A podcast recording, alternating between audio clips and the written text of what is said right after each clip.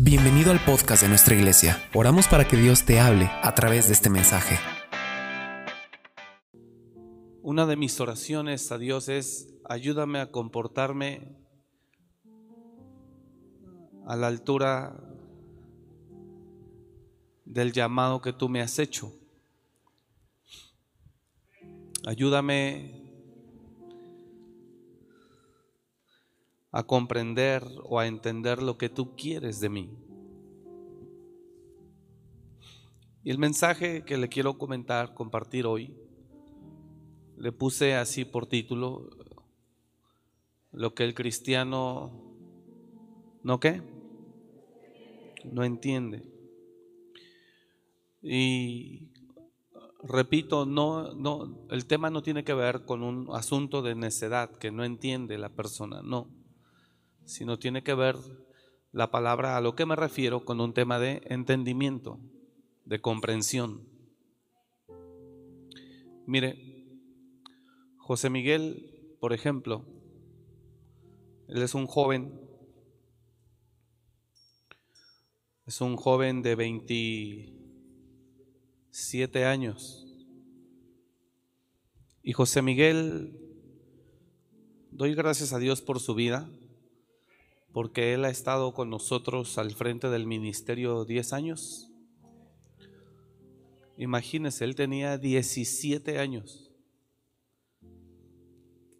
José Miguel era el bajista del grupo de alabanza de la iglesia en ese tiempo. Yo le quiero pedir que me ponga mucha atención a lo que le quiero compartir esta noche, así tranquilo. El mensaje se llama Lo que el cristiano no entiende. Y la palabra entiende no me refiero a un asunto de necedad, sino me refiero con la palabra no entiende a un asunto de comprensión. ¿Sí me escuchó?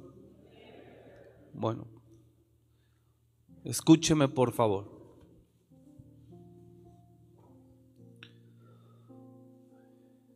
Y quiero poner como ejemplo a José Miguel.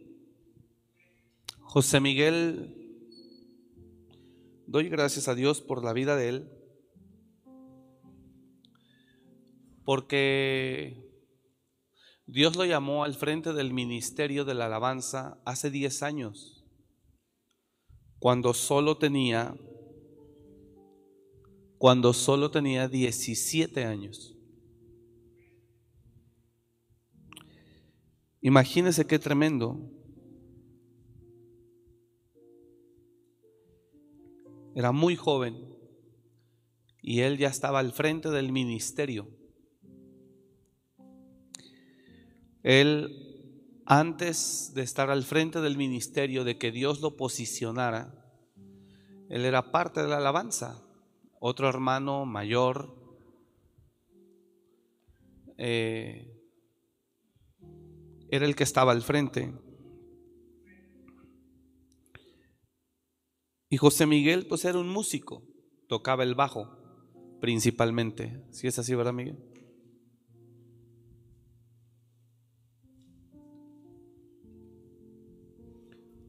¿Usted está acá? Bueno. Y José Miguel era muy joven. Recuerdo que se sentía nervioso, tal vez incapaz. Pero, pues le dijimos, tú dale, hijo. El hermano que estaba al frente en ese tiempo ya no podía continuar al frente. Y le dije, dale, eres tú. Échale ganas. Como siempre, cuando sube un nuevo líder, cuando sube un líder a la posición o al frente de un ministerio, siempre va a haber gente alrededor que, y porque él, eh, creo que él es mejor, o él tiene más experiencia, o él tiene más tiempo, siempre hay, ¿no? ¿Sí me escuchan todos? Y José Miguel estudiaba o iba a entrar a estudiar la carrera de arquitectura. De hecho, inició. ¿Cuántos semestres? Uno, dos, dos años, cuatro semestres. Y después él dijo, pastor, yo quiero servir a Dios.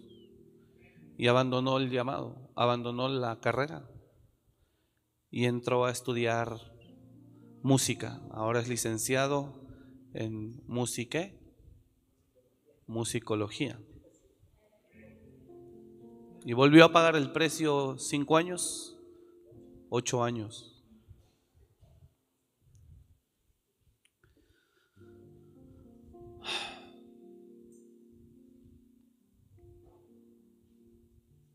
Y doy gracias a Dios por la vida de José Miguel,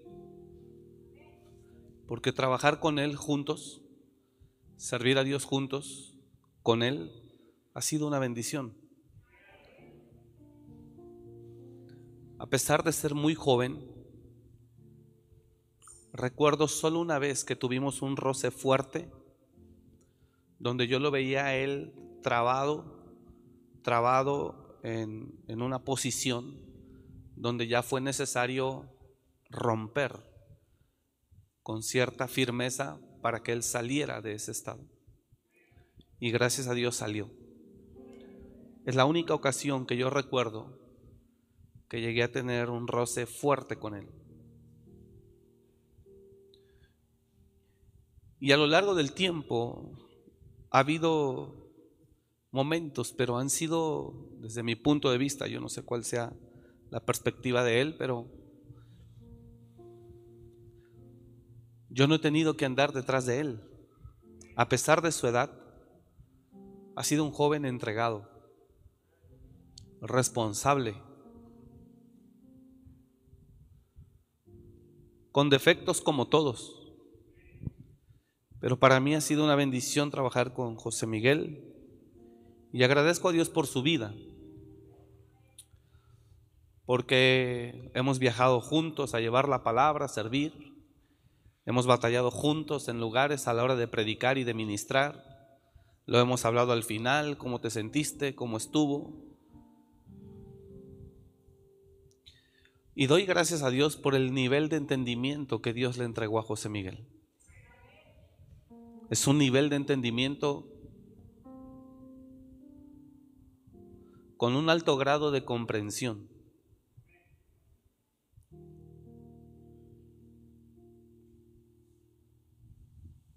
¿Qué es lo que le da el entendimiento espiritual o el entendimiento a una persona? El entendimiento espiritual lo da su crecimiento espiritual. El crecimiento espiritual de una persona lo conduce a la madurez. Y una persona de un alto entendimiento espiritual es una persona que ha desarrollado cierto grado de madurez. Y una persona que ha desarrollado cierto grado de madurez es una persona que ha permitido el proceso de transformación en su vida. Y el resultado es que cuando tú trabajas con una persona que ha sido procesada el resultado de esa persona que ha sido procesada es que ha crecido. Y cuando tú trabajas con una persona que ha crecido, entonces tú estás trabajando con una persona hasta cierto punto madura. Y entonces una persona madura espiritualmente es una persona altamente entendida. Y cuando una persona es altamente entendida, no tienes que ahondar, ahondear mucho en el tema. No tienes que desgastar de más. Porque es una persona que como tuvo un proceso, el proceso, el proceso de transformación que vivió, le da un cierto crecimiento espiritual. El crecimiento lo convierte en una persona madura hasta cierto punto. Y tratar con una persona madura trabajar con una persona madura, en verdad es una bendición. Cuando usted trabaja con una persona madura, usted está trabajando con una persona entendida. Y una persona entendida es una persona responsable, ordenada, recta, que tú tienes un alto nivel, un alto grado de confianza para con él. Tienes un alto nivel de confianza para con él. Porque al ver que es una persona entendida, sabes que Él va a manejar las cosas con sabiduría. Es tremendo cuando tú consideras a una persona madura, vas, la pones en determinado lugar al frente de una responsabilidad. La responsabilidad de una persona que ejerce ministerio son los humanos, son las personas, no son, no es cualquier cosa. Entonces, cuando tú consideras a una persona madura porque viste que ya vivió un proceso, porque ves que tiene un buen nivel de entendimiento, es una persona que tú confías plenamente en ella. ¿Sí me está escuchando? Y entonces no tienes la menor duda, no tienes la menor duda de establecerla en algún lugar de responsabilidad. ¿Me está escuchando? Esto sucede en el trabajo. Si a usted lo ven distraído, inmaduro, irresponsable, jamás lo van a poner a cargo del grupo. Si a usted lo ven irresponsable, distraído, juguetón, ah, inmaduro, jamás lo van a poner al frente de esa máquina que está operando, como encargado, como supervisor, como gerente. Va a ser muy difícil. El patrón o el jefe superior tiene que ver a la persona, encontrarla sensata, entendida, para poderle confiar algo. Y cuando tú consideras que la persona ha vivido un proceso, platicas con él y tiene un buen nivel de entendimiento,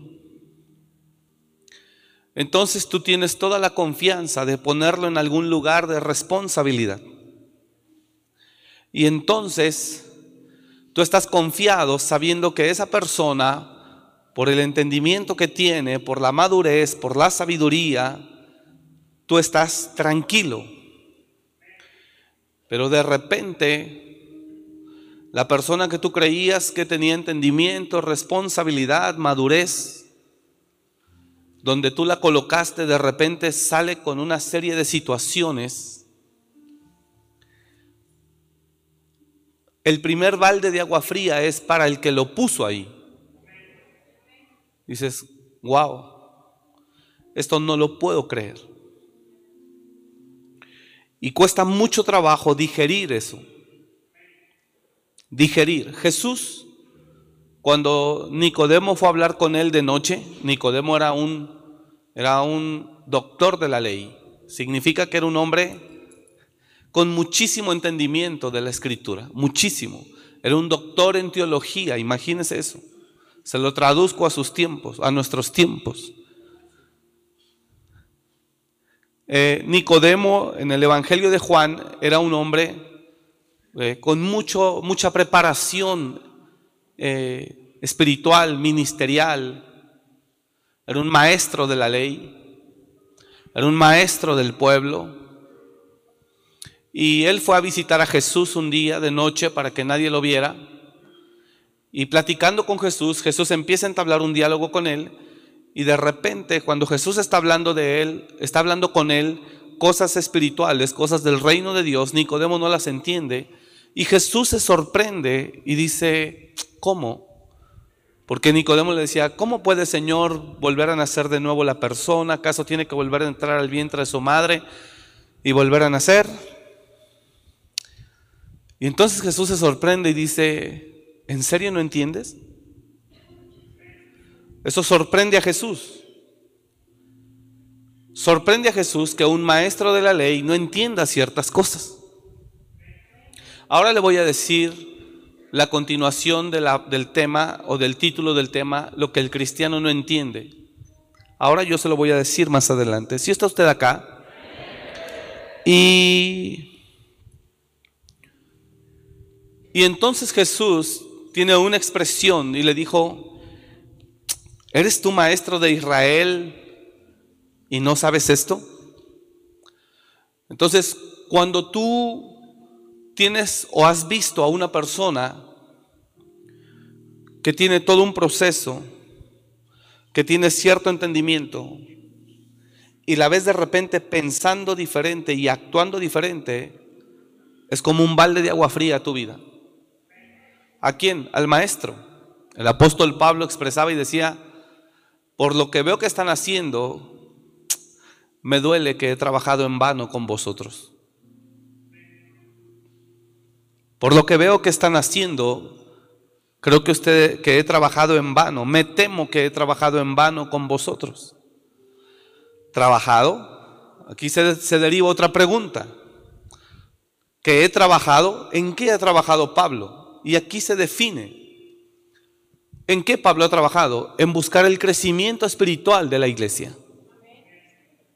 El trabajo de un pastor es ese buscar el crecimiento espiritual de la iglesia, no el crecimiento emocional. Jesús, usted lo mira y Jesús le, era muy difícil conducirse en las emociones. Señor, te seguiré, solo déjame esperar a que mi padre muera, deja entierro a mi padre y te seguiré. Y Jesús contesta fríamente y dice, deja que los muertos entierren a sus muertos y tú ven y sígueme. Entonces, a Jesús le costó mucho trabajo moverse en las emociones. La obra de Dios debe descansar, diga conmigo, la obra de Dios debe descansar sobre personas entendidas y espirituales. Una persona entendida y espiritual no mezcla las emociones. Una persona entendida y espiritual no mezcla los sentimientos. Cuando Jesús está en la cruz, le dice a María, mujer, he ahí tus hijos, hijos, ahí está su madre. Y Jesús está conduciéndose de una manera para muchos, desde una perspectiva de alma, pues muy dura, muy fría, pero desde una perspectiva espiritual, Jesús está cumpliendo un llamamiento. Jesús está cumpliendo un propósito. Eh, vemos como también el apóstol Pablo tiene un roce con Bernabé, porque Bernabé se quiere conducir en el alma por un momento para llevar a su sobrino nuevamente. Y Pablo ya no está de acuerdo en que Marcos vaya con ellos, pues los había abandonado la primera vez. Los había abandonado la primera vez. Y, y entonces Pablo en el segundo viaje dice, no, no, no, o sea, esto no es un juego, esto no es de niños, esto es un asunto serio, responsable, porque en el primer viaje, usted conoce, ya lo he enseñado, solo estoy dando referencias. El primer viaje sale Pablo, Bernabé y Pablo al, al camino que el Señor les había encomendado y se acerca el sobrino y dice, pastor, ¿puedo ir, este tío, ¿puedo ir contigo? Le dice a Bernabé.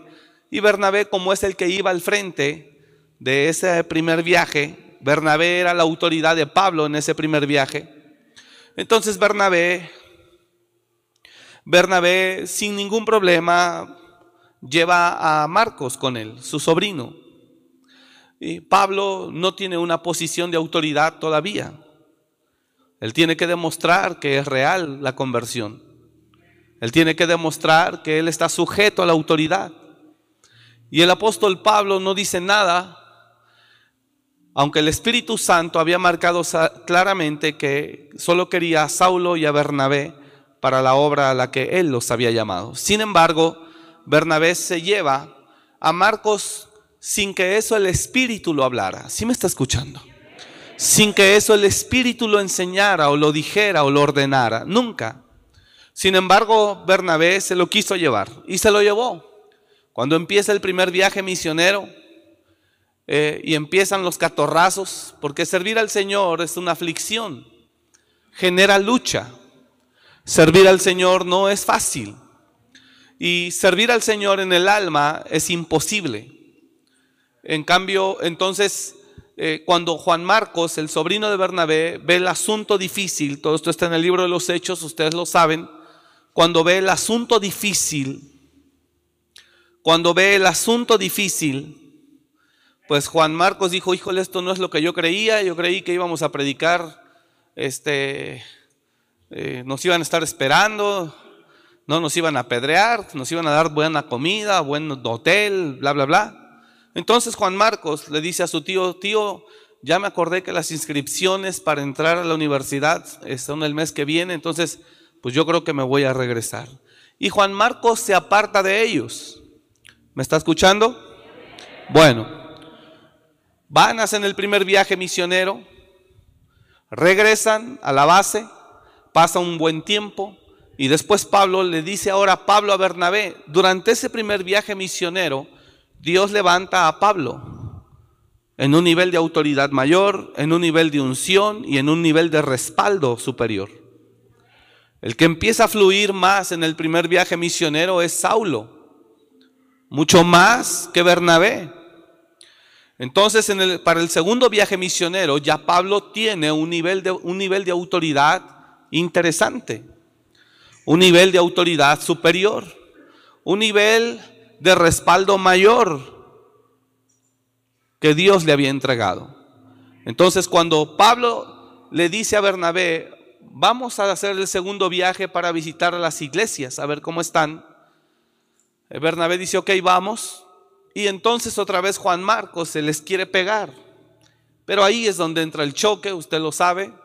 Entra el choque, Bernabé quería forzosa, a fuerza llevarse a Juan Marcos, su sobrino, otra vez, pero Pablo ya con un cierto nivel de respaldo divino, con un cierto nivel de autoridad que adquirió durante ese primer viaje, Pablo dice, no, él no puede ir porque él en el primer viaje se fue para atrás. Entonces, él tiene que entender que las cosas en el reino no son así. No son de servir cuando todo está bien y cuando las cosas están mal, mejor me voy. No puedo estar corriendo. La obra de Dios no funciona así. Eh, entonces, dice la Biblia que Bernabé se quiso aferrar y tuvieron un roce, un desacuerdo no pequeño, así lo dice la escritura, y tuvieron tal desacuerdo que Pablo tomó a Silas y se fue y Bernabé se fue con Juan. Entonces se rompió ahí la relación durante un tiempo. Bernabé volvió con Pedro, porque Gálatas lo anuncia más adelante, que aún Bernabé estaba siendo arrastrado por la hipocresía de Pedro y de los que lo seguían. En Gálatas 2.11. Entonces vemos como a Pablo, Pablo toma la obra de Dios con un alto nivel de responsabilidad. Cuando una persona no tiene un entendimiento claro difícilmente va a poder aplicar la responsabilidad de vida. No sé si me está entendiendo. Cuando una persona no tiene un nivel de entendimiento suficiente, difícilmente va a aplicar la responsabilidad que se demanda o, la responsabilidad requerida. Esto es lo mismo en la familia. Cuando el hombre se casa, pero sigue siendo un niño en la mente, él no entiende lo que significa ser padre, él no entiende lo que significa ser esposo, él no entiende lo que significa ser proveedor, él no entiende lo que significa ser protector, él no entiende lo que significa sacar adelante su familia. Cuando una mujer se casa y ella se sigue sintiendo la princesa de los 15 años que le hicieron con banda y mariachi y, y con bailarines o como le llaman, chambelanes, y ella se sigue sintiendo princesa y no entiende que es una mujer y que necesita comportarse como lo que es, pues entonces el marido también va a decir, no, es que tengo una niña. Y conocemos casos donde los hijos han corregido a las mamás, donde los hijos tienen que enseñarle a las mamás. Eh, entonces, cuando una persona sin entendimiento absorbe o toma una responsabilidad, por la falta de entendimiento en él, no puede, no puede eh, digerir o entender el nivel de responsabilidad que adquirió. Y por eso sus hijos se los están manteniendo los propios abuelos. El propio abuelo, la propia abuela es la que le compra los tenis, los pañales, la leche, porque el niño adquirió una responsabilidad tan grande, pero por su falta de entendimiento ni siquiera comprende la responsabilidad que él adquirió. No sé si me está entendiendo usted.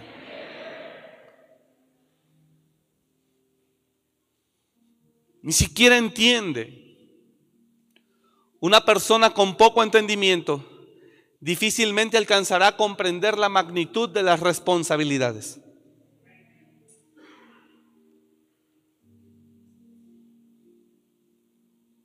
¿Está aquí? Una persona con poco entendimiento difícilmente alcanzará a entender la magnitud de las responsabilidades adquiridas. Le he dicho yo a los pastores, porque lo hemos vivido.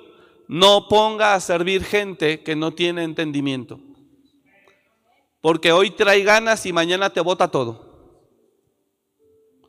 Porque hoy está con muchas ganas de seguir al Señor y mañana está desanimado, triste porque la novia lo dejó y ya no viene a la iglesia, bota todo, todo, todo, pero lo bota todo. imagínate que el pastor así sea y es día de culto, pero el pastor es niño. Y el pastor ahorita está peleado con la esposa y la esposa dijo que ya lo va a dejar y que no lo quiere. Y entonces el pastor hoy es día de culto, pero en lugar de venirse a predicar, el pastor se quedó triste porque tiene un problema fuerte con la esposa y la esposa dijo, ya no te soporto, ya no voy a estar contigo.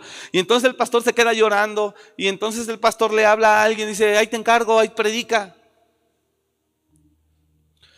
Y entonces si la gente que ha puesto su confianza en él lo mira de esa manera,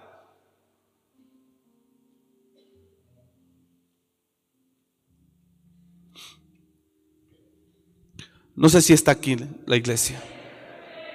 Entonces, yo doy gracias a Dios por la vida de José Miguel porque hemos caminado juntos sirviendo a Dios. Y en verdad han sido contadas las ocasiones en las que yo he tenido que llamarle la atención. ¿Y por qué han sido contadas esas ocasiones, pastor? Porque él tiene, gracias a Dios, un nivel de entendimiento. Y cuando una persona tiene un nivel de entendimiento, es fácil entenderse con la otra persona, es fácil entender una instrucción y es fácil, es fácil, uh, es fácil, eh, es fácil eh, comprender el nivel de responsabilidad adquirido.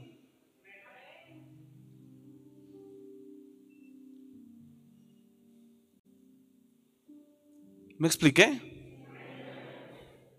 Cuando una persona tiene un cierto crecimiento, va a tener un, entendimiento.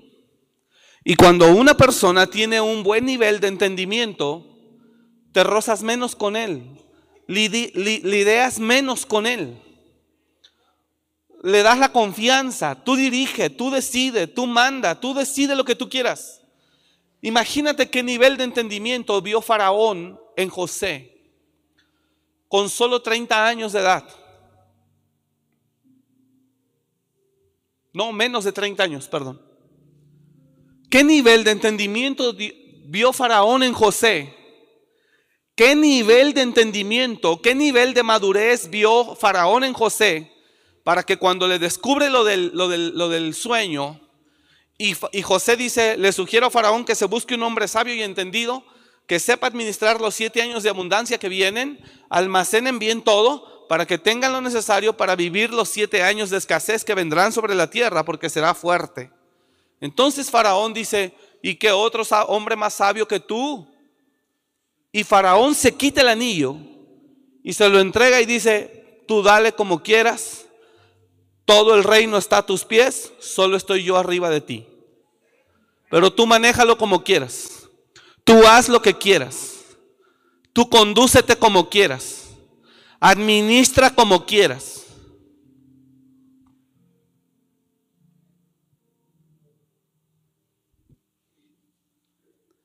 ¿Qué nivel de entendimiento Dios miró? Faraón miró en José.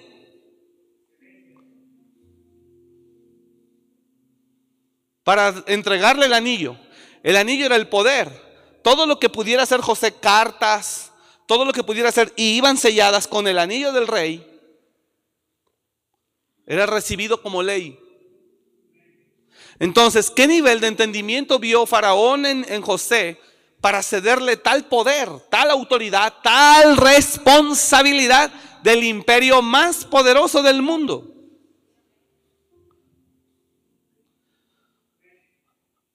Si tenía 30 años. Cuando tú estás trabajando con una persona de entendimiento, va a ser menos desgastante. Va a ser más efectivo el trabajo, más completo. Ahorita le voy a decir lo que el cristiano no entiende. Cuando tú estás con una persona de entendimiento, hay un nivel de diálogo importante. Imagínate lo que Dios mira en Abraham, que Dios le Dios dice, necesito contarle a Abraham lo que voy a hacer. Dios miraba en Abraham un alto nivel de entendimiento y de sabiduría que Dios mismo le dice a Abraham y le consulta a Abraham lo que va a hacer. Y Abraham no se achica ante el nivel de diálogo y de relación con el mismo creador que mismo Abraham se atreve a tratar de aconsejar a Dios o sugerirle a Dios.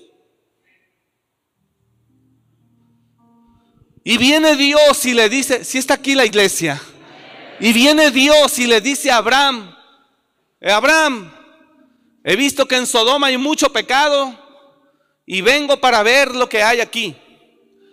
Voy a destruir estas ciudades porque son pecadoras, bla, bla, bla.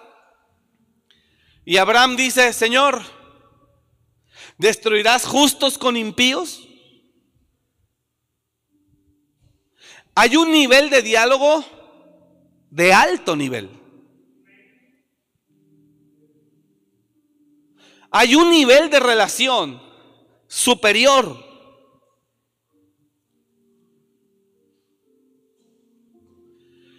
Y Abraham no se achica ante Dios. Y se atreve a decirle, Señor, ¿destruirás justos con injustos? No, Abraham. Si hubiera justos, no destruiría la ciudad. Señor, si hubiera 50, ¿tú los destruirías? Por esos 50 justos, Abraham no destruiría la ciudad. Señor, y si hubiera 40, y usted conoce la historia, hasta que 10 y no hubo ni 10. Pero mire cómo Abraham habla con Dios, Dios habla con Abraham un nivel alto de entendimiento.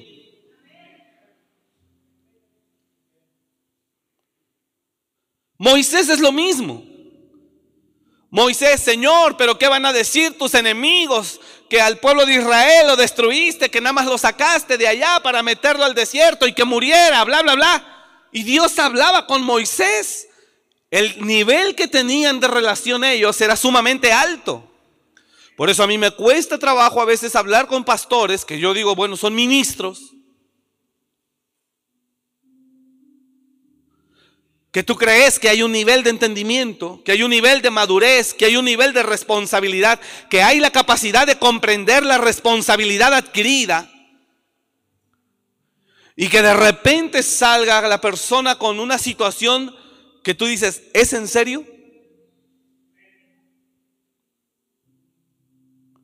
Entonces, cuando una persona tiene un buen nivel de entendimiento, es porque ha sido procesada y el proceso le ha dado un crecimiento y el crecimiento le ha dado un entendimiento eh, y el entendimiento le ha dado una madurez espiritual. Y cuando una persona es entendida, diga conmigo eso, cuando una persona es entendida, lo puede decir más fuerte, cuando una persona es entendida, diga conmigo, puede comprender a la perfección la responsabilidad adquirida.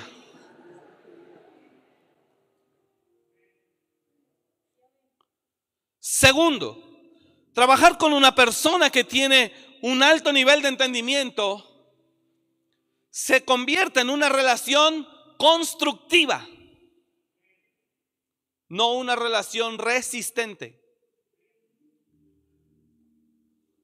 A veces el líder, el que tiene la visión, tiene líderes que resisten por falta de entendimiento al mismo líder.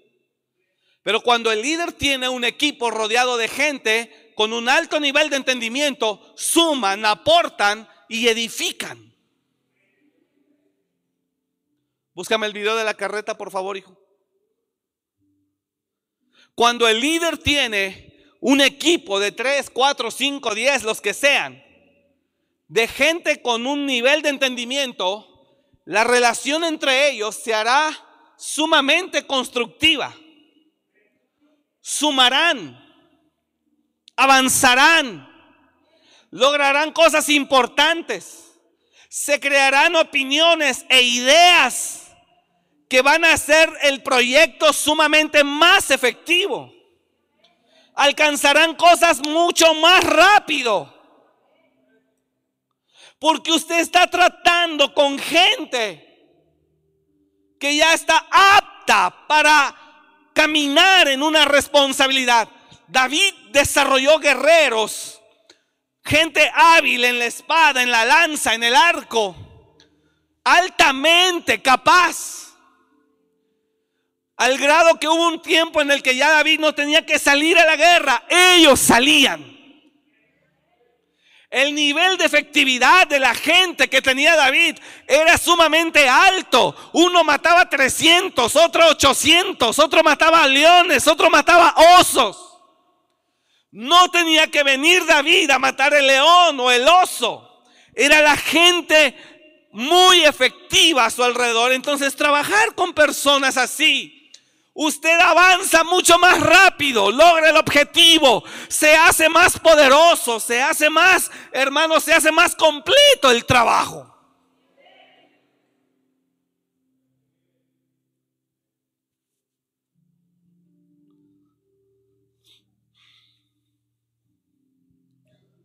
Entonces, cuando tú trabajas, hijo, con una persona que tiene un nivel de entendimiento, el roce es menor la lucha es menor. Y el entendimiento de Él le permite comprender a cabalidad la responsabilidad adquirida. Pero cuando eres un niño, cuando no tienes entendimiento, eres padre porque ya procreaste, ya te nació, pero eres un niño en entendimiento. Y alguien más tiene que sacar la responsabilidad porque tú no puedes.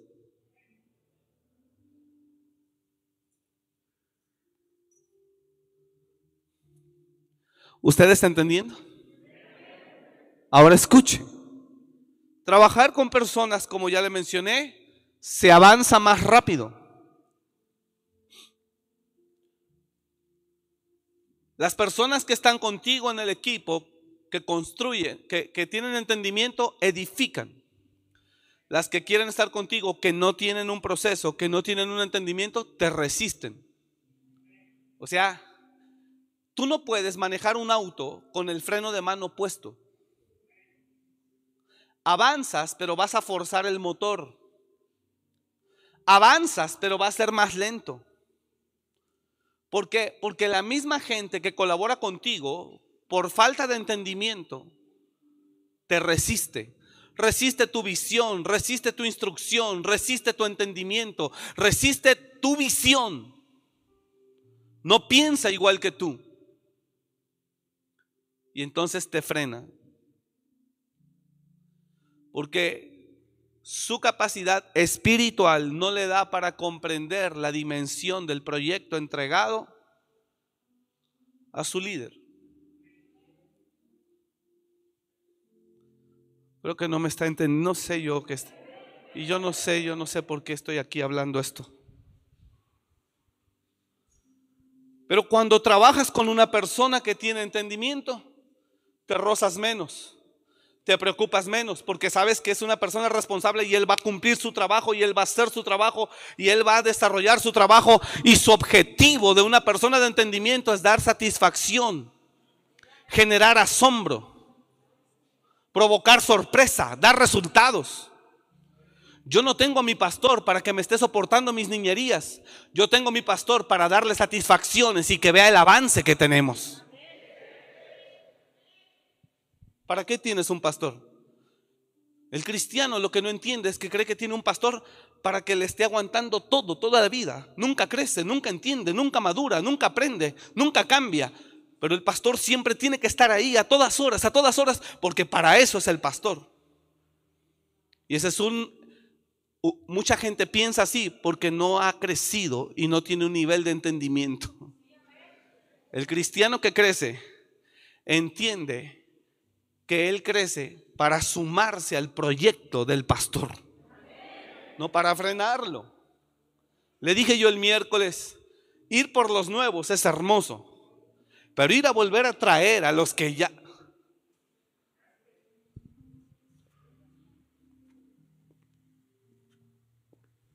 No sé si me expliqué.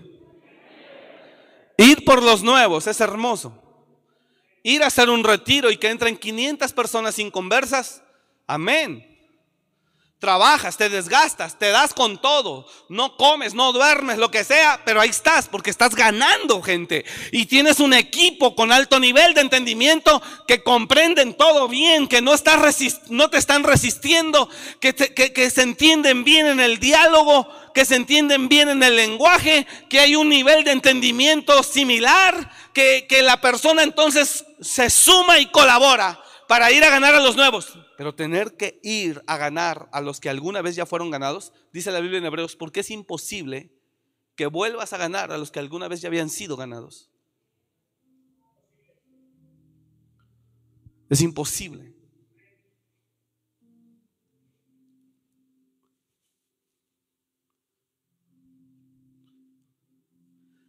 Como pastor, usted va a tener un equipo de gente poderosa si usted no le mete proceso. ¿Cómo? David le metió proceso a su gente en Adulam. ¿Cómo van a ser gente de alto entendimiento si usted no le mete un proceso? Si usted no la forma, si usted no la prepara, ¿cómo? ¿Cómo irás a poseer y a conquistar tierras y reinos si tú no primero levantas o desarrollas un equipo de gente a la altura del llamado?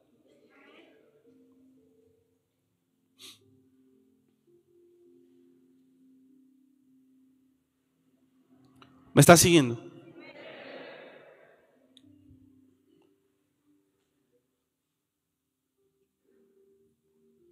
Por eso Jesús se sorprendía. Y le decía a Nicodemo, ¿eres tu maestro de Israel y no sabes esto?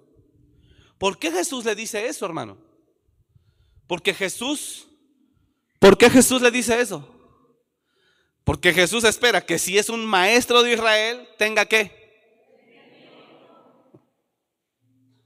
Y entonces Jesús se sorprende. Y, cuando yo veo, hijo, que te considero que tienes un proceso, que tienes entendimiento, que tienes cierta madurez, que tienes este, ya un procesito que yo digo, no, pues él ya no es el mismo.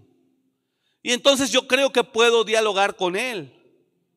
Yo creo que él me puede entender bien, pero de repente veo que sus reacciones, pum, pum, pum, pum, hasta a mí me saca, yo digo, santo Padre.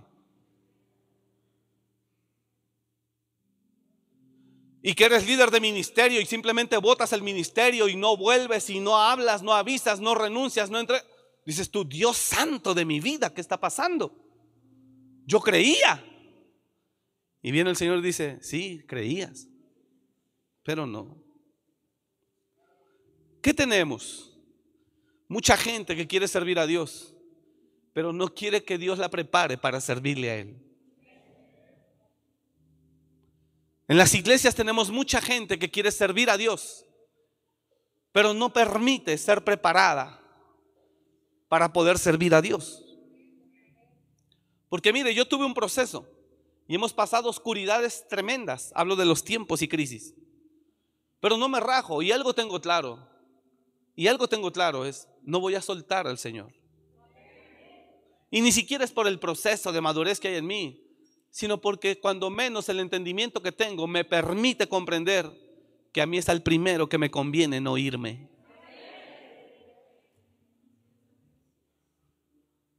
Pero cuando tú estás sirviendo y de repente alguna situación o algo, simplemente te sientes herido, lastimado porque no tienes entendimiento suficiente para comprender y te vas.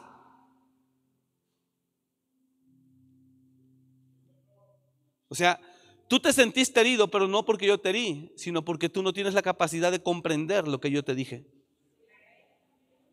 No me entendió usted esto. La gente se hiere, ponga atención aquí, no porque te hieran, sino porque no tienes la capacidad de comprender.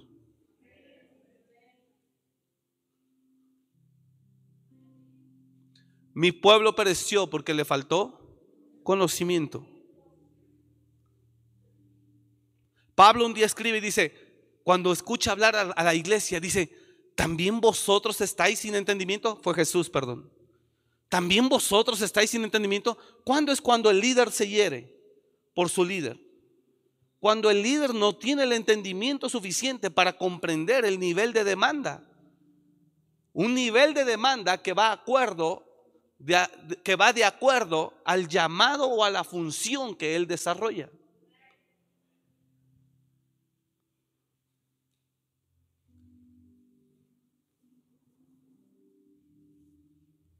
Cuando la persona le cuesta trabajo tener ese entendimiento, entonces nunca aceptará la demanda, nunca aceptará la llamada de atención, nunca aceptará el comentario, nunca aceptará la sugerencia, pero no es porque el hombre sea un grosero, aunque ocurre, sino porque a la persona le falta entendimiento.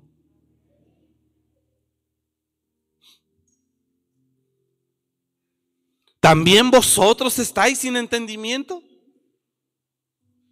Jesús así lo dijo un día. ¿También ustedes están sin entendimiento?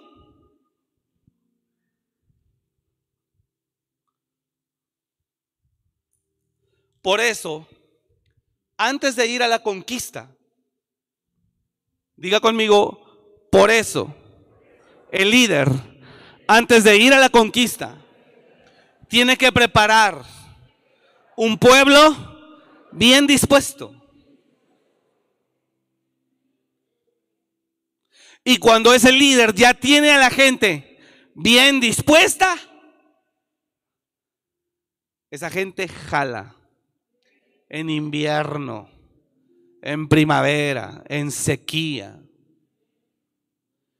¿Sabes qué distinguía David de sus soldados? Decía, hubo fulano de tal, este mató a un oso en tiempo de, invierno que estaba nevando.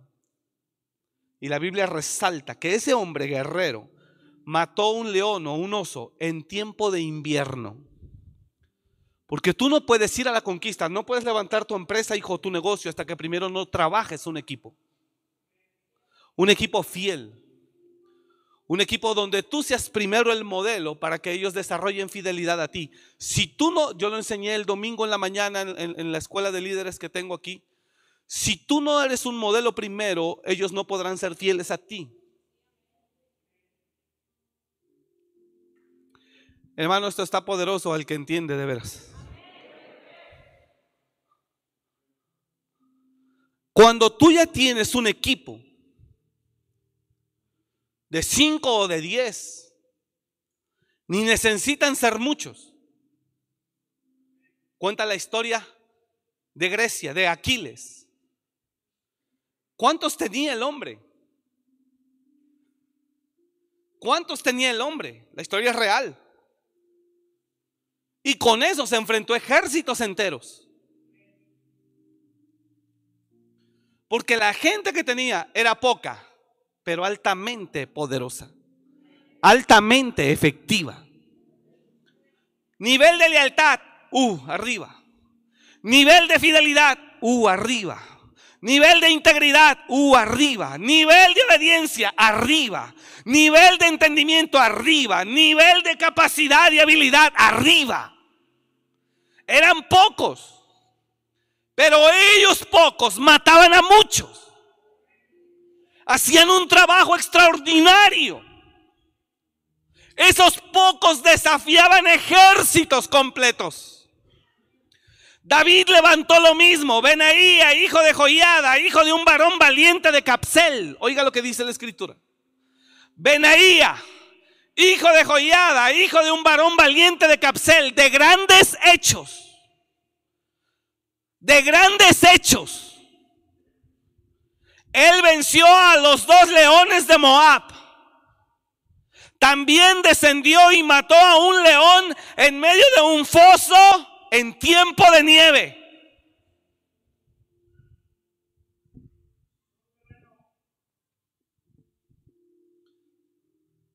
Si usted supiera que esto es lo que usted no entiende, que Dios lo rescató para levantarlo como un poderoso instrumento en sus manos. Eso es lo que el cristiano no entiende. Lo que el cristiano no entiende es que Dios lo rescató para después levantarlo como un poderoso instrumento, como un poderoso guerrero, como un, alta, un hombre de guerra, de autoridad, de poder. Lo que el cristiano no entiende es que Dios lo redimió para que creciera. Lo que el cristiano no entiende es que Dios lo redimió para que madurara, para que crezca. Lo que el cristiano no entiende es que Dios nos rescató para que nosotros ahora seamos libertadores en las manos de Cristo.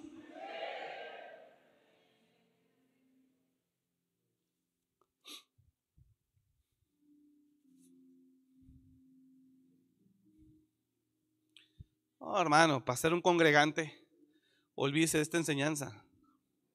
Aquí nos podemos hacer el rosario cada vez que vengamos y se acabó. Pero un cristiano de entendimiento, diga conmigo un cristiano de entendimiento. Vamos, dígalo fuerte, un cristiano de entendimiento comprende la necesidad del reino de Dios en la tierra. Dos, se olvida de su propia necesidad, porque su entendimiento espiritual le da para comprender que Dios tiene cuidado de él, pero que él está enfocado en el reino de Dios. Y la necesidad del reino de Dios en la tierra es que se ensanche.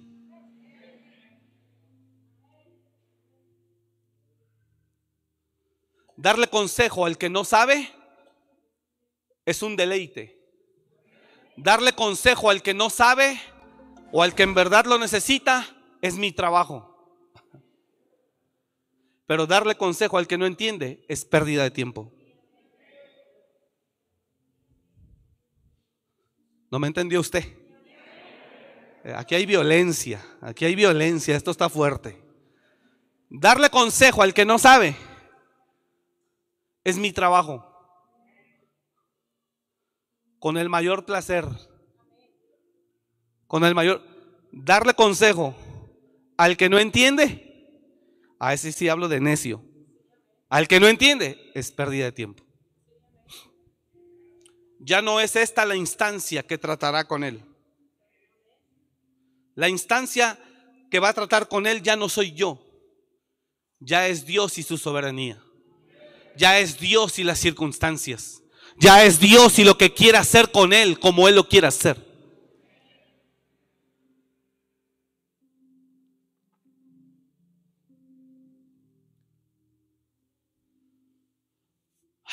Otro de los valientes venció a un egipcio. El mismo venció a un egipcio. Hombre de cinco codos de estatura. Y el egipcio traía una lanza como un rodillo de tejedor. Mire, él mismo venció a un egipcio, lo que David preparó. Dije lo que David preparó. Yo ahorita necesito enviar un matrimonio pastoral a la iglesia de Quiroga. Ayer estuvimos ahí. Necesito enviar, necesitamos enviar un matrimonio pastoral. Digo, ¿a quién envío? Que sea altamente responsable, que sea santo, que sea recto, que sea modelo, que sea ejemplo para guiar a aquella gente que está allá esperando. ¿A quién envío?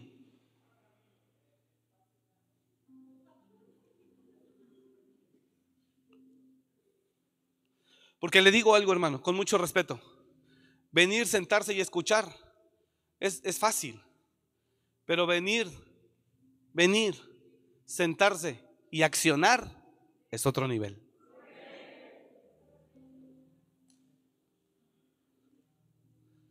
Venir, sentarse y criticar es muy sencillo. Pero venir, sentarse, aprender y accionar. Porque el líder que va a ir al frente de 10, de 15, de 20, de los que sean, necesita ser modelo, recto, honesto. ¿Está comprendiendo?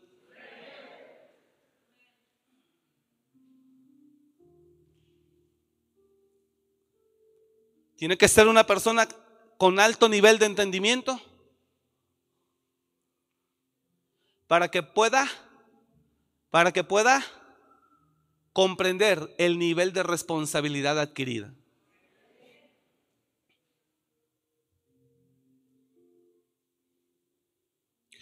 Una vez, cuando vivía el apóstol Norman Parish, que estaba con nosotros, nos vino a visitar, ya lo he mencionado, en la cena ahí abajo, al final del Congreso, o al final de una noche, de, una de las noches del Congreso, se ofrece una cena para pastores y líderes de las iglesias que vienen.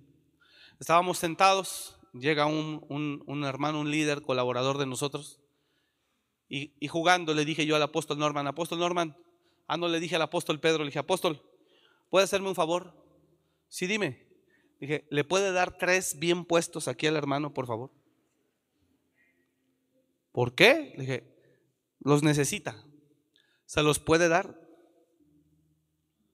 Pero bien puestos, le dije, yo me quito el cinturón.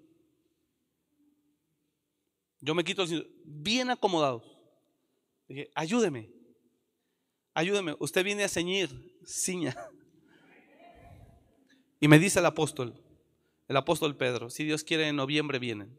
Y me dice el apóstol, me dice, lo hago, Solo dime cuál es la razón.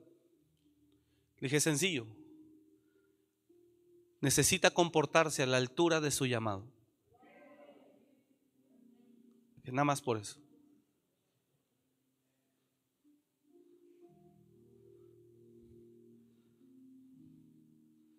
A la altura de su llamado.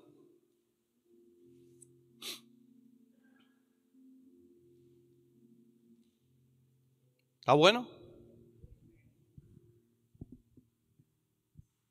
Voltiese. Y no la creía, y sí la creía, y no la creía. La respuesta fue esa. ¿Por qué? Le dije, porque necesita comportarse a la altura de su llamado. Ahora, yo no estoy hablando de perfección, hermanos. Estoy hablando de gente entendida, que ama a Dios con pasión. Que comprende el nivel de responsabilidad adquirido y que precisamente por comprenderlo se tiene que conducir de la mejor manera que pueda.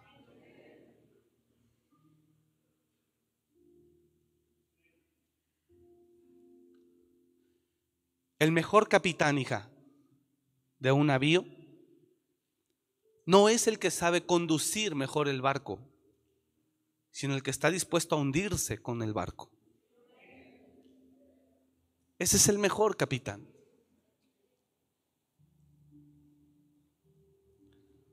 Las aves que van sobre el barco, sobre las velas, en cuanto el barco va desapareciendo en las aguas, solamente vuela y se va.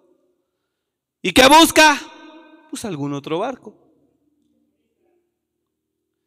El mejor capitán de un barco no es aquel que lo maneja mejor, sino aquel que entiende la responsabilidad que adquirió y sabe que los que van a bordo son su responsabilidad y que, y que si el barco encalló y, vamos, y va a, a hundirse, el capitán da salvavidas, una balsa, primero a todos los que son su responsabilidad. Y si no hay para él salida, una vez que bajaron todos, entonces él se hunde. Y si solo bajaron algunos y unos se quedaron arriba, él tiene la responsabilidad de morir con ellos. Es lo menos que puede hacer. ¿Sabes cuántos líderes queriendo ser famosos músicos se fueron con los más famosos del Internet? Y votaron sus iglesias, sus pastores, sus líderes. Hubo un pastor en un pastor muy conocido, un salmista que abrió una iglesia en Monterrey hace unos años. Y el pastor de Monterrey me lo dijo. Dijo, no, Omar, dice, estábamos aquí en la reunión de pastores de la ciudad, dice, y ya ves que fulano de tal publicó que iba a inaugurar la iglesia, él iba a abrir una iglesia, pues es muy famoso, tiene no sé cuántos millones de seguidores, y él anuncia que va a abrir una iglesia. Ahí en Monterrey dice, hubieras de ver cuántos líderes de iglesias se fueron a hacer casting.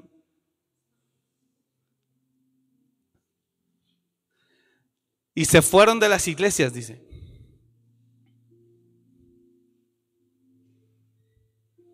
No les importó. Y también gente a congregarse allá, pues quien no quiere ser oveja de, de una persona famosa.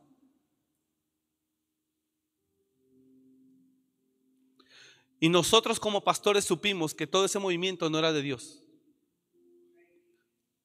Que Él, lo digo con mucho respeto, no se movió por la dirección del Espíritu, sino Él quiso aprovechar la posición que está o que tenía. Y ganó en un instante miles. La iglesia no permaneció. Y él tuvo que volver a salir de ahí. Y los líderes exhibidos completamente.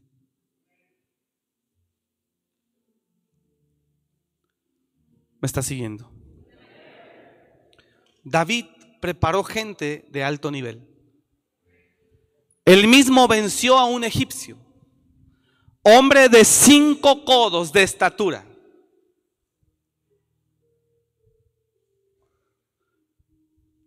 Como dos metros treinta de altura. Su lanza como un rodillo de, tejedor. Mas él descendió de, mas él descendió con un báculo. Un báculo es un palo con el que se apoyaba el pastor. Y aquel traía una lanza poderosa de dos metros treinta, dos metros cuarenta. Y este descendió con un báculo y arrebató al egipcio la lanza de la mano. Tremendo. Gente de alto nivel. Y lo mató con su misma lanza. Entonces, lo que el cristiano no entiende, no hablo ahora de necedad, hablo ahora de falta de entendimiento. Es que Dios lo rescató para hacerlo crecer. Para que tenga un proceso, hacerlo crecer a través de un proceso y que madure y que su nivel de entendimiento sea mayor. Para que pueda servir en el ejército de Dios.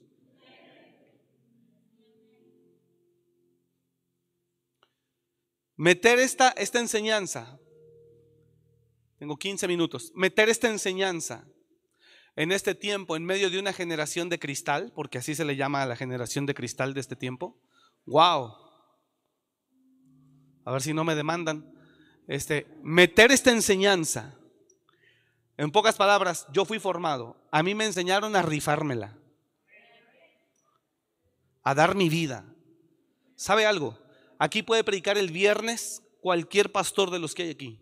Aquí puede predicar el miércoles cualquier pastor. Aquí puede predicar el domingo cualquier pastor. Si hay que ir a predicar a otra iglesia el mismo domingo terminando de aquí, vamos, como él fue el pasado domingo. ¿Por qué? Porque a mí me enseñaron a rifármela, a dar mi vida por el reino de Dios. A mí me formaron así. Llámeme sargento, general, coronel, duro, como quiera llámeme, pero a mí me enseñaron a darlo todo.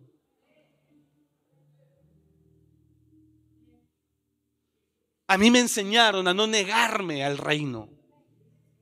Me enseñaron a dar mi vida, por eso estoy aquí. Y le puedo pasar predicando dos horas más. Predico en la escuela de pastores desde las nueve y media de la mañana hasta la una de la tarde.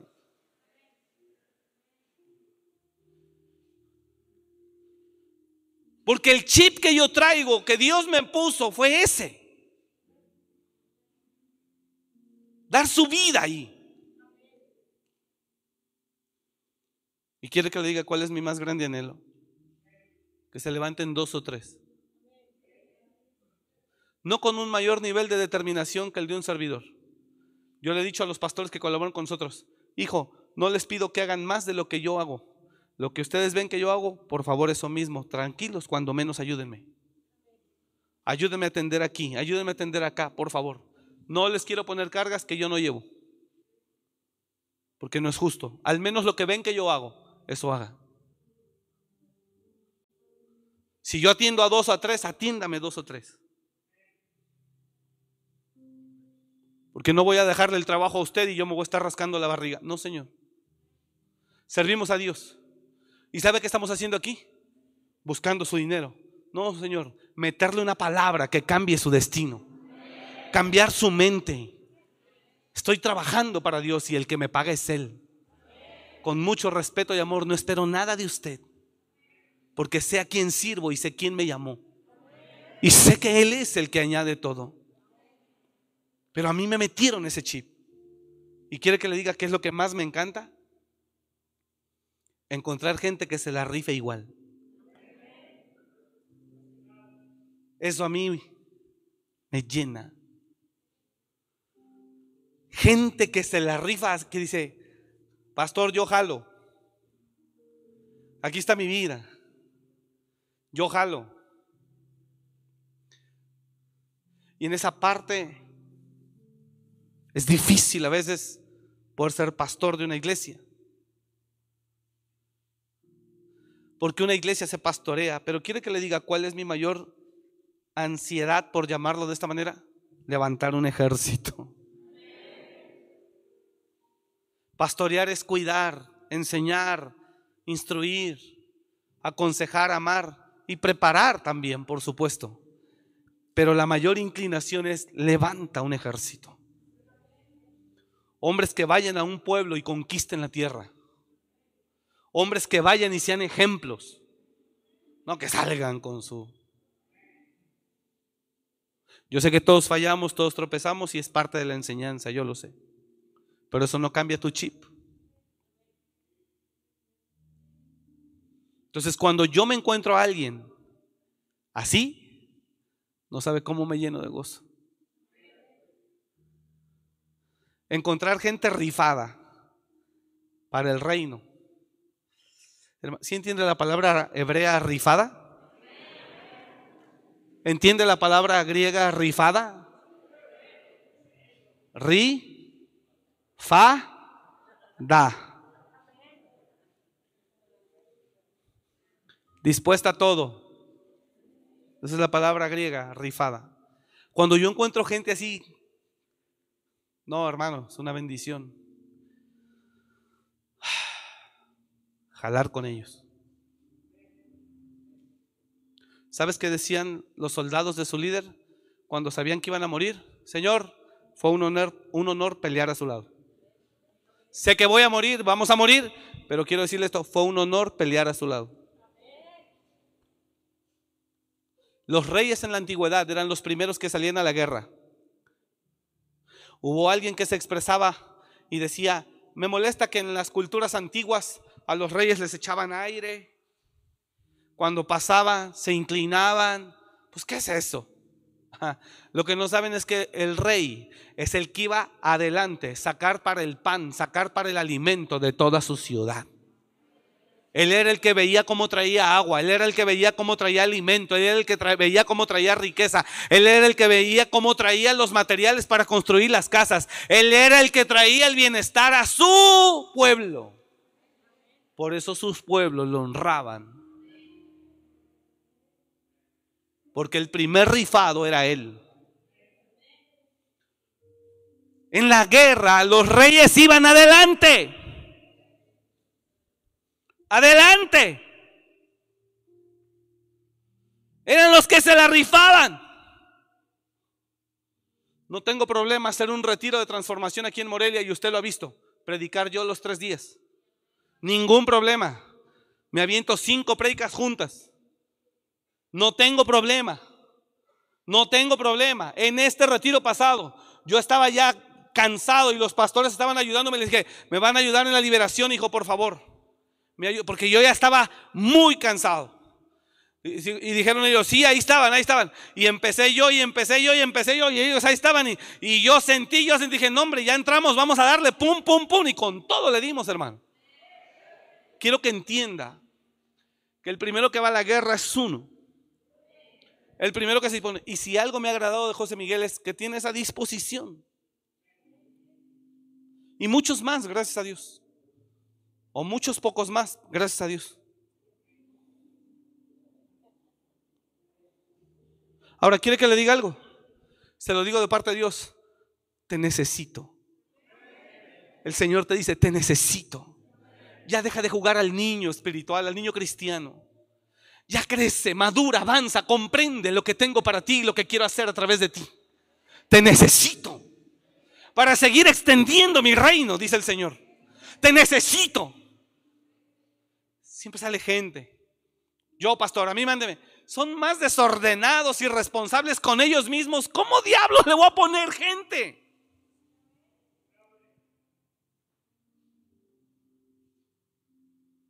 ¿Cómo le vamos a entregar gente? Quieren, pero no pueden. ¿Y sabes por qué? ¿Por qué no pueden? Porque no han querido entrar al proceso. Y es que el proceso duele. El proceso produce dolor, heridas. El proceso produce dolor. El proceso que conduce a la transformación produce dolor, heridas. Y por eso muchos dicen, ah". y ahorita con el nivel de orgullo que se mueve la gente, olvídese, menos, es más difícil levantar gente así. Con el nivel de orgullo, de independencia que se mueven las personas, es más difícil levantar así un pueblo. Esta iglesia camina, hermano, en los diferentes ministerios de gente que se la rifa.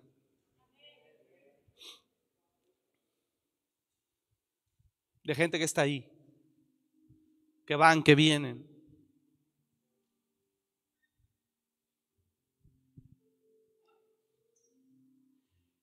Este mismo mató a un egipcio, avanzo.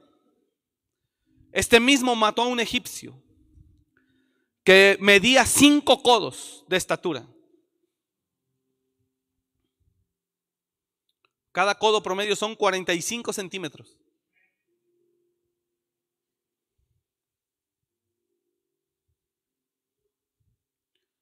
Cinco codos de estatura. Y el egipcio traía una lanza como un rodillo de tejedor, mas él descendió con un báculo y arrebató al egipcio la lanza de la mano y lo mató con su misma lanza. Siguiente verso. Esto hizo Benaía, hijo de Joiada, y fue nombrado con los tres valientes.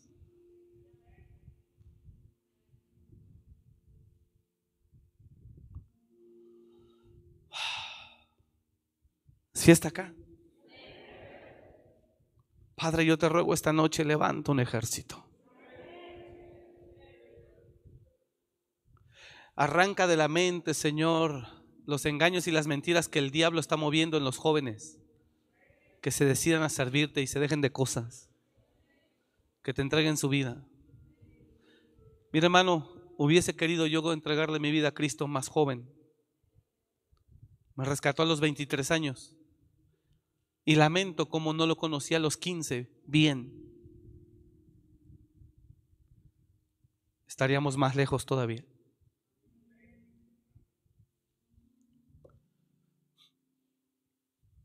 Cuando Dios dice, ¿por qué nace Juan el Bautista? Nace con el propósito de preparar un pueblo bien dispuesto. Un pueblo bien dispuesto. Ok, entonces, tengo mucho que decirle o tenía mucho que decirle. Concluyo. Lo que el cristiano no entiende es que Dios lo rescató para que crezca. Efesios capítulo 5. 4.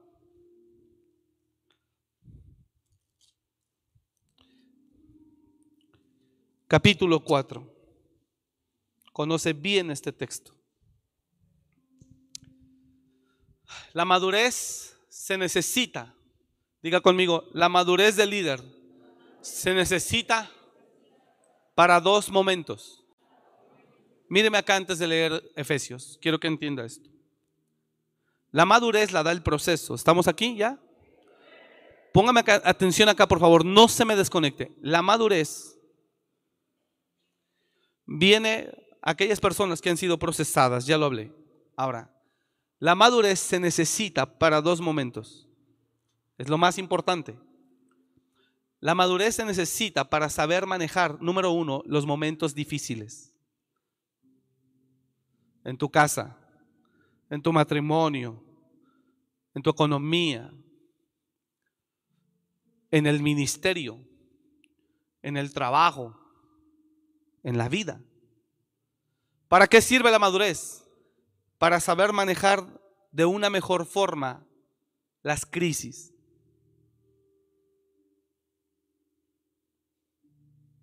Y número dos, para manejar la visión que Dios ha implantado en tu corazón.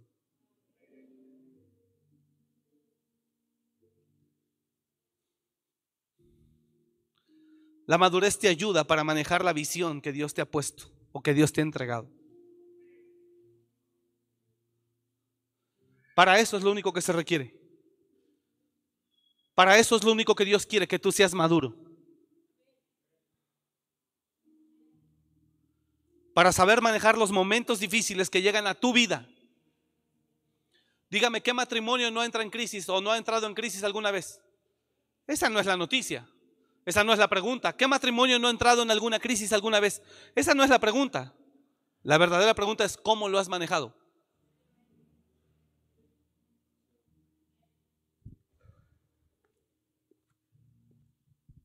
¿Quieres saber tu nivel de madurez? ¿Cómo has manejado la crisis en tu matrimonio? ¿Sabe que hay gente que en el escritorio le ha dicho, a ver hijos, escúchame?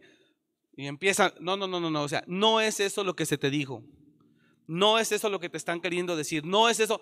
No, es que no. Y sale con una cosa que te das cuenta que es un niño que adquirió una enorme responsabilidad y ahora no entiende nada.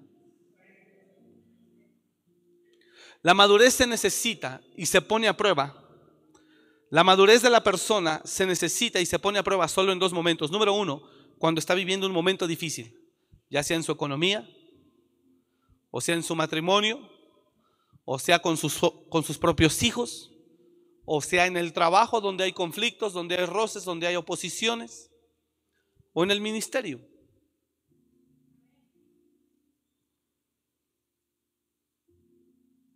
Por eso Dios quiere que tú crezcas. Ahora, quiero que entienda, no hay crecimiento sin dolor. Entienda eso, por favor, no hay crecimiento sin dolor. Y entre menos entendimiento tengas, menos comprenderás la demanda del crecimiento.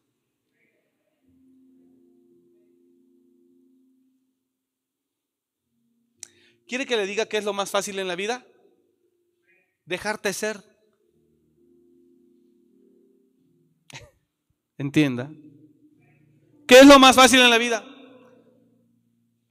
Ser como, como te venga en la gana, en la mente ser. Eso es lo más fácil en la vida. Ser como quieres ser. Es lo más fácil. Que nadie te diga cómo hacer esto, cómo cambiar aquello, qué tienes que cambiar. No, lo más fácil es ir, estar, oír, ver, pero nadie me dice cómo tengo que hacer. ¿Qué es lo más fácil en la vida? Eso, ser como quiere ser. Y así hay mucha gente. No tiene para comer, pero es feliz. ¿Y sabes por qué es feliz? Porque nadie le dice nada. Pero cuando ve a otro que sí tiene algo más, le entra la envidia.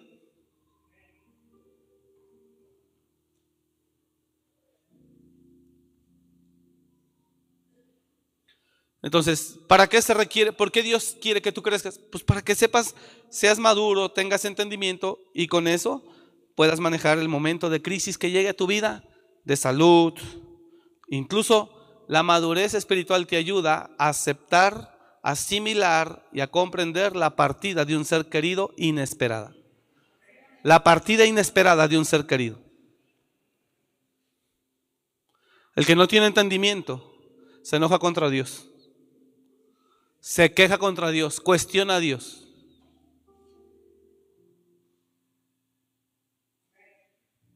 Job de repente se quedó sin nada. Alabó a Dios, dijo, Jehová dio, Jehová quitó. Sea el nombre de Jehová bendito.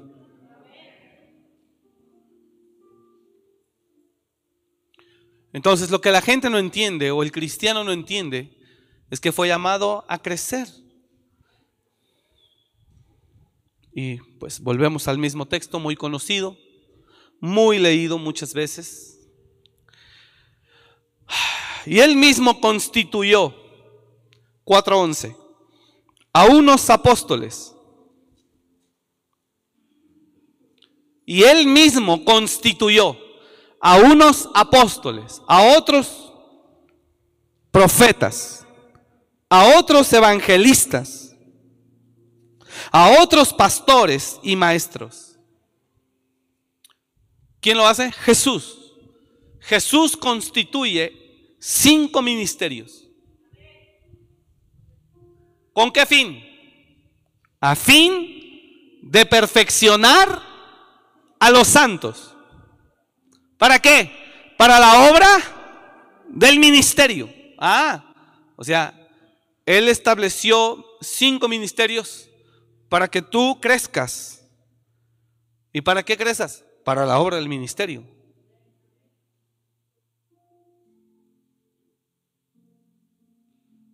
Entonces, cuando yo me encuentro una persona que se supone tiene un proceso, tiene un cierto nivel de entendimiento, porque yo lo observo, y de repente te empieza a hablar otras cosas y dices, ay Dios santo, Dios santo, espérame, ya me diste una desbandada buena. Ya me pusiste una descuadrada buena. Entonces la obra no puede descansar sobre personas que no tienen un entendimiento espiritual, que tienen demasiadas emociones activas. Y no con estoy diciendo que tenemos que ser duros, malos, insensibles. No. Solo capaces. ¿De qué? De manejar la crisis. Y él mismo constituyó a unos apóstoles, profetas, evangelistas, pastores y maestros a fin de perfeccionar a los santos, o sea, prepararlos pero prepararlos para qué? Para la obra del ministerio. O sea, Dios te quiere preparar para qué? Para su obra. Vamos a ir al de al lado. Dios, te, Dios estableció cinco ministerios para prepararte para su obra. Entonces, aquí entendemos algo. Es de Dios que el cristiano toda su vida vino a Cristo, se hizo congregante. Oiga, vino a Cristo, se hizo congregante. Y vino Cristo y era congregante.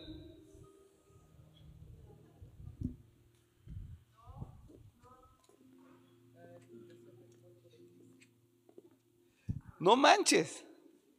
Eso está fuerte. O sea, Cristo te llamó hace 30 años como congregante, ahí está. Vino Cristo. O sea, vino Cristo y lo agarró como congregante. ¿Qué corona te va a entregar Cristo? De justicia, de vida. La Biblia habla, corona de justicia, corona de vida. ¿Qué corona? Y como congregante Siempre tuviste en la mente que tu pastor está para oírte, para entenderte, para aceptarte. Y nunca cambió tu mente para decir, crezco, maduro para sumarme a la visión de mi pastor. Para apoyar en el trabajo del reino. Avanzo para servir.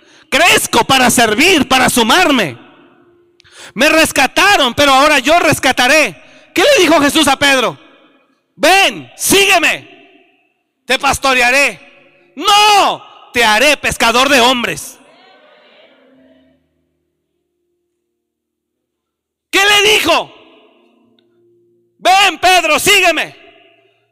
Te voy a atender toda la vida. Ven, Pedro, sígueme. Te voy a pastorear toda la vida.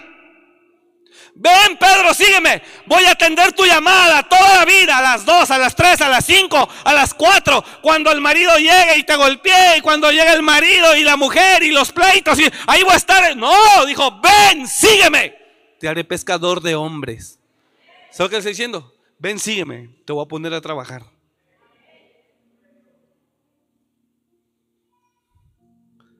Así que hermano, así o más clara. Ya pues, levántese en el nombre de Jesús. Ahora, no tengo tiempo, pastor, porque usted como no tiene hijos, pero yo tengo hijos, tengo marido, pues entonces tengo una buena familia. Si quiera haga eso. Tenga buenos hijos si quiera. Llévese bien con el marido. Trate bien a su mujer. No tiene tiempo de servir a Dios. Ok. Ok. Muestre solidez en su casa. Muestre responsabilidad en su casa. Sea un buen proveedor. Sea un buen padre. Sea un buen esposo. Ni eso. Hombre. Me temo que he trabajado en vano, dijo Pablo.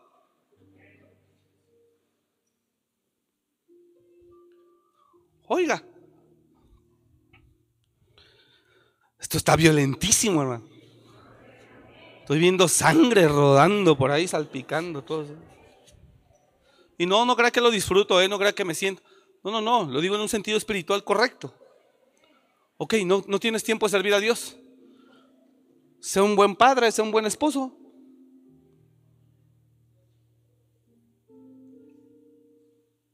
Cumple. Sea un buen proveedor siquiera. Voltea a ver al de lado y le siquiera.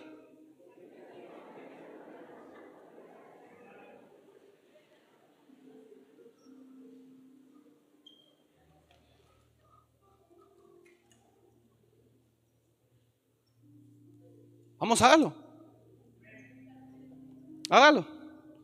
Pero pasas huyendo al primer problema. No, ya no puedo, ahí nos vemos, se acabó, con permiso. Eso es de cobardes. Hermano, yo puedo renunciar a todo esto. Responsabilidad, trabajo. Y preocuparme por mi vida y por quien, quien depende de mí. Ya me quito problema. Pero sabe que Dios te dotó con una capacidad para más que atender a uno o a dos o a tres, sino para hacer bendición para muchos más. Lo puedes hacer. Lo puede hacer. Lo podemos hacer.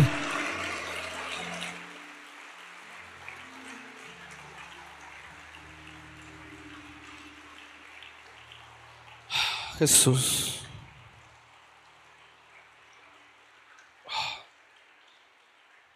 Entonces la pregunta, la pregunta hoy, termino, la pregunta hoy a todos los que ya han vivido todo un proceso es, ¿cómo estás manejando hoy tu crisis?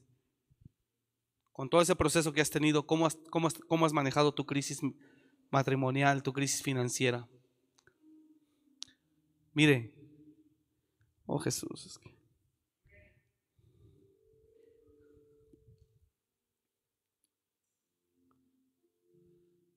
La preparación que Dios quiere traer a tu vida no es solo para impedir que vivas momentos difíciles, sino también para que sepas manejarlos cuando te lleguen.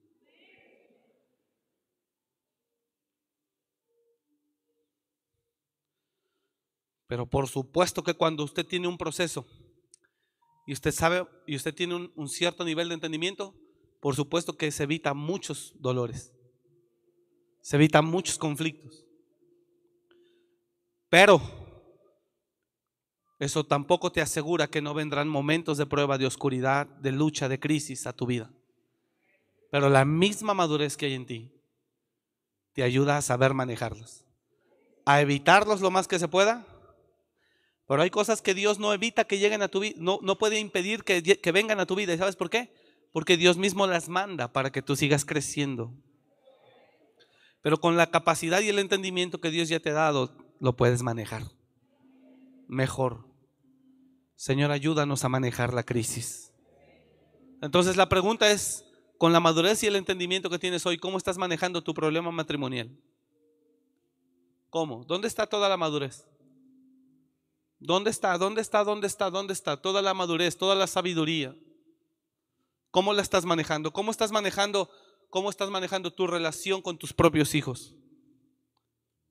¿Cómo estás manejándote en el trabajo a pesar de la crisis y de la lucha y de la oposición que tienes? Padre, ayúdanos en el nombre de Jesús. Estamos acá, iglesia. Entonces, lo que el cristiano no entiende es que Dios lo rescató para crecer, para que el mismo cristiano rescatado edifique el cuerpo de Cristo. Entonces, trabajar con una persona que tiene un nivel de entendimiento es una bendición, hermano, porque conquistamos juntos. Sin tanto roce, sin tanta lucha. Y ponía como ejemplo a José Miguel, porque la verdad así ha sido, yo no he tenido mayor conflicto con él. Él ha sido Dios, le ha dado entendimiento y doy gracias a Dios por su vida, a pesar de ser un joven de 17 años. Y 10 años después, 27 años.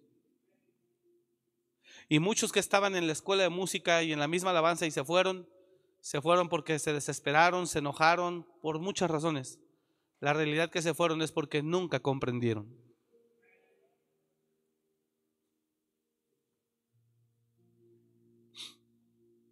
Difícilmente comprendieron o asimilaron. Dice la escritura y termino. Híjole, padre, ya tengo el tiempo. Imagínense, se lo voy a poner de tarea. Segundo libro de las crónicas, verso capítulo 34. Mire nada más esto. Mire lo que dice ahí. Es una locura eso, hermano. De ocho años era Josías cuando comenzó a reinar. ¿Cuántos?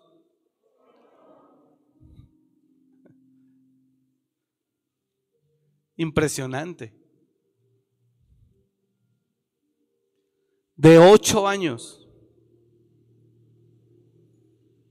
Imagínate. Estoy escribiendo un tema sobre la generación de cristal. La generación de cristal es demasiado frágil y opera el hombre fuerte, se llama espíritu herido. Es la gente que se siente herida de nada. ¿Y sabes por qué ese espíritu está entrando como Juan en su casa? Porque la gente no tiene entendimiento. La generación de cristal es tan intolerante, lo ve abuso, la demanda la considera injusticia, lo ve como un atropello, lo ve como que no respeta sus libertades ni sus derechos y no entiende que Dios lo necesita formar para prepararlo. No le puedes llamar la atención fuerte, no lo puedes disciplinar, es una generación demasiado frágil como, un, como una copa de cristal. ¿Y quiere que le diga algo? Es como un vaso de cristal. Lo tira, se rompe. Por eso dice la Biblia, y ponga atención aquí. Ya terminé. Póngame atención, no es largo, no es largo. Híjole, es que yo quisiera seguir. No es largo, no es largo. La Biblia dice que Dios puso su tesoro no en vasos de cristal, sino en vasos de barro. Y el vaso de barro tiene que ver, hija, con la humildad y la capacidad de ser moldeado y tomar nuevas formas continuamente. Porque tenemos este tesoro, dijo Pablo, en vasos de barro. Entonces tú no deberías de comportarte como un vasito de cristal. Vamos, dígaselo al de lado. No te deberías de comportar como un vasito de cristal. Tú eres un vaso de barro. Y el vaso de barro, vamos, dígalo, y el vaso de barro se moldea las veces que sea necesario.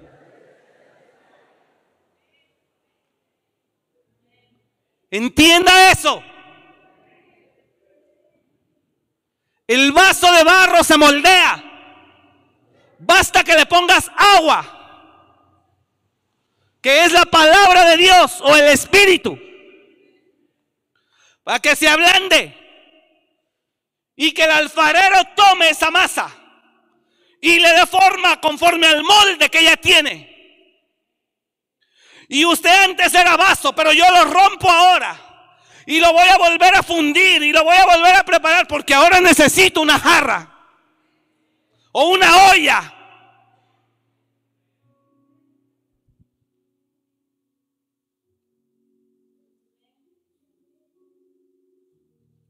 Significa que tienes que estar abierto a los cambios que el Espíritu demande. ¿Y por qué el Espíritu demanda cambios? Porque los tiempos cambian.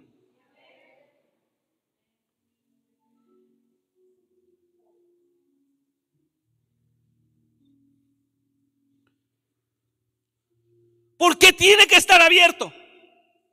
A que Dios lo haga diferente. Es el mismo barro, eres tú mismo, pero ahora con otro entendimiento, con otra persona. Pero eres el mismo. ¿Por qué? Porque Dios te necesita actualizado con un tema actual que pueda bendecir a la generación de hoy. Entonces Dios necesita que siga siendo barro para que Él pueda seguir trabajando sobre ti.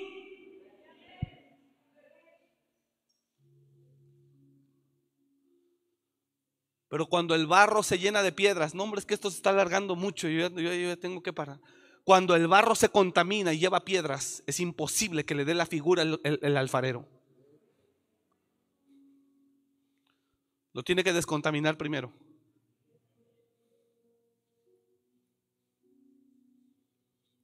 Porque tenemos este tesoro, dijo Pablo. Porque tenemos este tesoro, pero tenemos este tesoro en vasos de barro.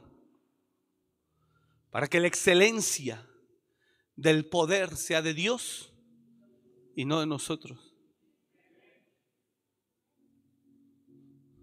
El barro representa la actitud del cristiano que debe de estar llena de humildad. Porque el barro representa humildad. El barro representa vil, vileza. De lo vil y menospreciado Dios nos sacó. El barro representa lo que está tirado en la calle, lo que nadie quiere, lo que a nadie le importa. De ahí Dios creó al ser humano, al primer hombre en la tierra llamado Adán. Estás aquí, pero sigues resistiendo. Sigues con tus propias con tus propias convicciones, con tus propias ah, motivaciones. Sigues aquí, pero no has permitido que Dios haga. Oh, Jesús.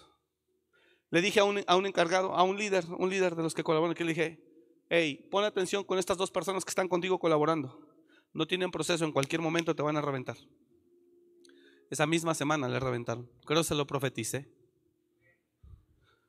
¿Y quieres que te diga por qué reventaron? Porque hicieron algo incorrecto. Imagínense qué locura. Gente que colabora en los refugios, que estaban apoyando dentro de un proceso, pero evaden el proceso porque les encanta más servir, les encanta más verse que ser procesados.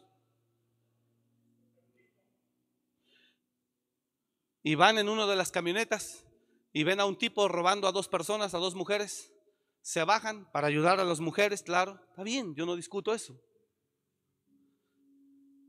Y lo agarran, dejan ir a las muchachas, ya le dan sus celulares a ellas.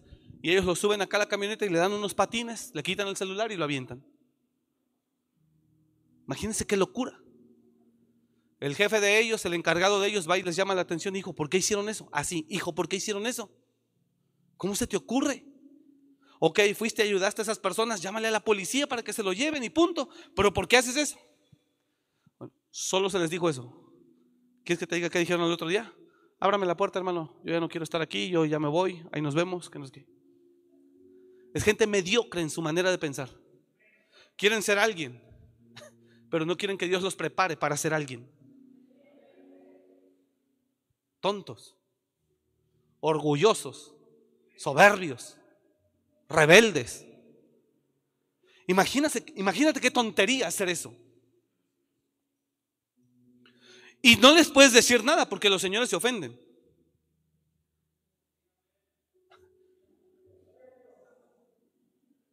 Llámale tantito fuerte al que es apoyo. Llámale tantito fuerte al que, al que está ahí como primero. Llámale tantito fuerte al mismo que trabaja. Olvídate, se va así. Ah, pero bien buenos para predicar la palabra. ¿Por qué no aguanta la palabra?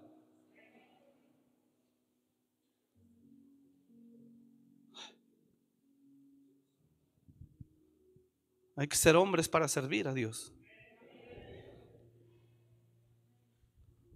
Porque el que no tiene proceso ni siquiera entiende. Pregúnteme cómo están los que se fueron luego, luego. Al otro mismo día ya andaban drogados, ya andaban alcoholizados. Al otro mismo día.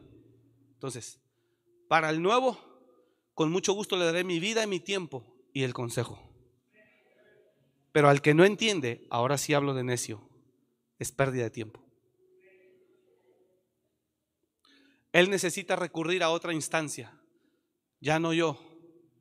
¿Cuál es la otra instancia? El trato. La vara.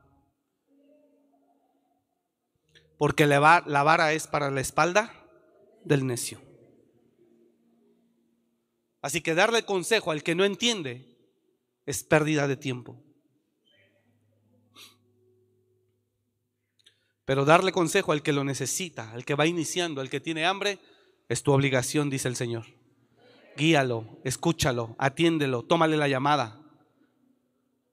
Está con él. Y para eso estoy fresco, para predicar y para ser su pastor. Pero no para el que no entiende. Ya no es conmigo, ya es en otra instancia. Usted está acá. Así que si usted quiere vivir a su manera, pues está bien.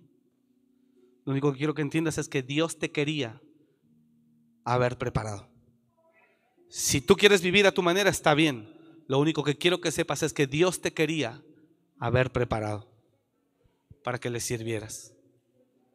Jeremías 51, 20, porque martillo me sois y armas de guerra. Y por medio de ti quebrantaré naciones y por medio de ti destruiré reinos. Porque martillo me sois se necesita mucha madurez, Lalo, para hacer lo que haces. Más de la que te imaginas. Y la falta de entendimiento que tienes no te permite comprender lo que piensas y lo que sientes. Tú sabes. Más de lo que usted se imagina. Porque martillo me sois y armas de guerra. Y por medio de ti quebrantaré naciones. Y por medio de ti destruiré reinos. Imagínese el poder y autoridad que Dios nos quiere dar. Es impresionante. Es impresionante.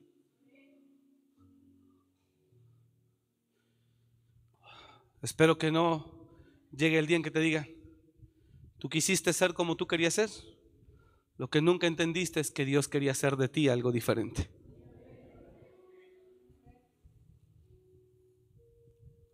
Pero tú preferiste ser como tú querías ser. Y Dios te lo va a respetar porque Dios es un caballero. No sé entonces qué quiere usted, iglesia. ¿Ser como usted quiere ser o ser como Dios quiere que usted sea? Y pues sí, hay que entrarle al fuego.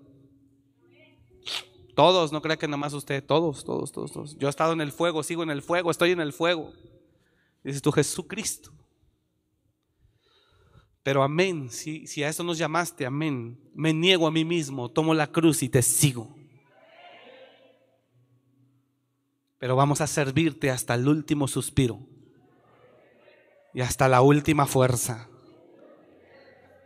Le digo algo y Silvia me, dijo hace rato y dice, oye, pues, ¿qué? no, sí, está bien. Porque eh, nos llamaron ayer para vacunarnos y ya, ya me vacuné o nos vacunamos. Y oigo gente que, que se ha sentido mal y muy mal, muy mal, no llegó a trabajar en dos, tres días y gente muy mal. Y, me dicen a mí, ¿qué tienes? ¿Te sientes mal? Dijo, no, No, no, ayer después de la vacuna fui a Quiroga a predicar. Regresamos en la noche. Hoy me levanté en la mañana, tuve actividades por la mañana. No siento nada. Y hay gente que se está muriendo, dice, no, pues está bien, yo sé que cada cuerpo es distinto, amén. Pero yo digo, ¿en serio se siente mal? También el COVID nos pasó de noche, pues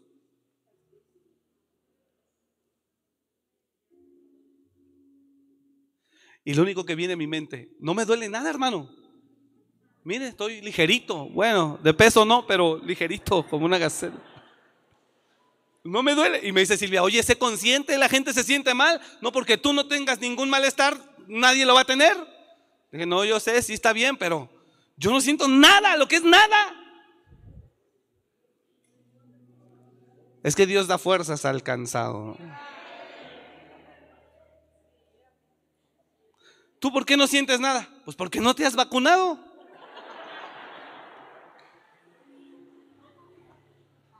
Hermano, oro para que en usted haya una pasión profunda por el reino de Dios. Oro para que en usted haya una pasión ferviente por el reino de Dios y su palabra en el nombre de Jesús. Y vaya y le sirva. Y sea el instrumento que Dios quiere que sea sea el instrumento que Dios quiere que sea. Levántese, deje que Dios lo procese, lo prepare, levántese. Deje que el Señor lo use, lo transforme. Deje que el Señor lo haga.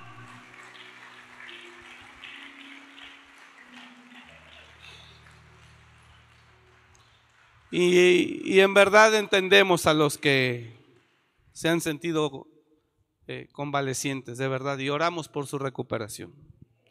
Yo sé que cada cuerpo es distinto, pero en verdad me decían, ¿en verdad no te duele nada? No puedes. Ni el brazo, no. No me duele el brazo. Mire, me dieron con este. en este me dieron, no pues, pues, bueno, ni modo que, ay, me siento mal. No. Pero bendecimos a los que estaban convalecientes. Que Dios los, renueve en el nombre de Jesús. Pero sí anhelo que haya gente en el nombre de Jesús. Viene la última batalla, hermano. Los ejércitos del cielo y de la tierra pelearán contra las tinieblas. Los ángeles y nosotros pelearemos juntos en el reino contra el reino de las tinieblas. Amén. Así que que haya una pasión fuerte por, por Dios y déjese transformar. Póngase de pie, por favor. Perdone el tiempo.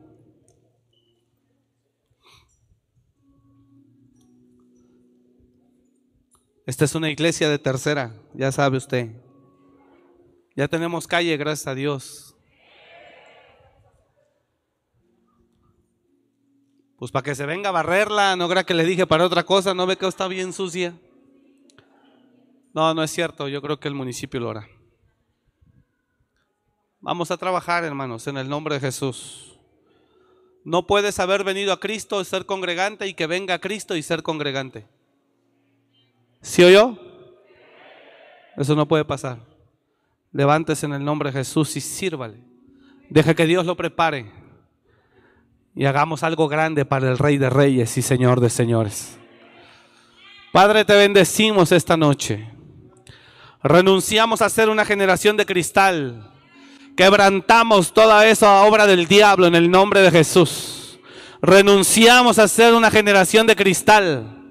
Y hoy nos levantamos, Señor, para servirte, para que tú, Señor, hagas lo que tengas que hacer en nosotros. Y nos prepares como tu pueblo, como tus hijos. Y hagas de nosotros lo que tú quieres hacer.